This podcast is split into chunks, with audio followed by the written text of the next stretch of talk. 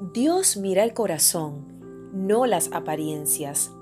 La historia de David es hermosa y fascinante con una lección muy fuerte. Dios buscaba un rey. En 1 de Samuel 16, 6 al 7, cuando Samuel fue a la casa de Isaí para ungir al siguiente rey de Israel, vemos el criterio que Dios usa para elegir a las personas a su servicio.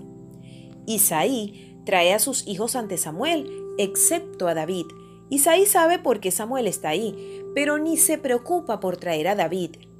El propio papá de David le había hecho a un lado. Su propio padre no vio el suficiente potencial en él para traerle ante Samuel.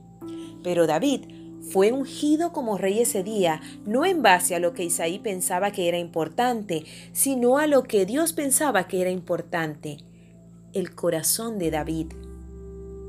Quizás tu propio padre te ha rechazado, Quizás tus padres te dijeron que tú nunca lograrías nada en la vida. Quizás tu maestro te dijo, mira, no vas a llegar a ser nadie significante, así que consigue un trabajo común y corriente.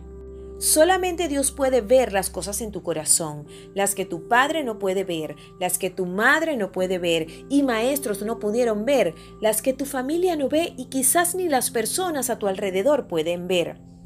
No es que Dios pase por alto las habilidades, los talentos o la capacitación.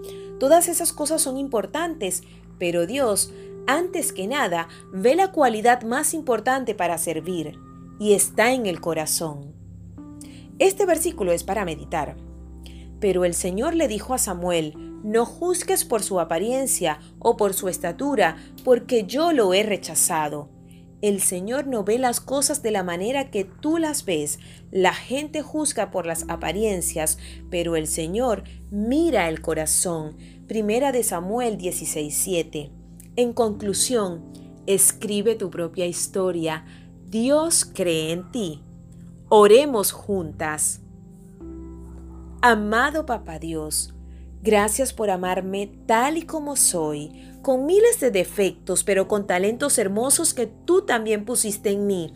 Gracias por mirar mi corazón. Sabes que aquí dentro hay mucho para dar. Hay amor y un ser humano con ganas de mejorar cada día. Ayúdame a vencer mis miedos y a creer en mí, así como tú crees en mí. Ayúdame a verme como tú me ves.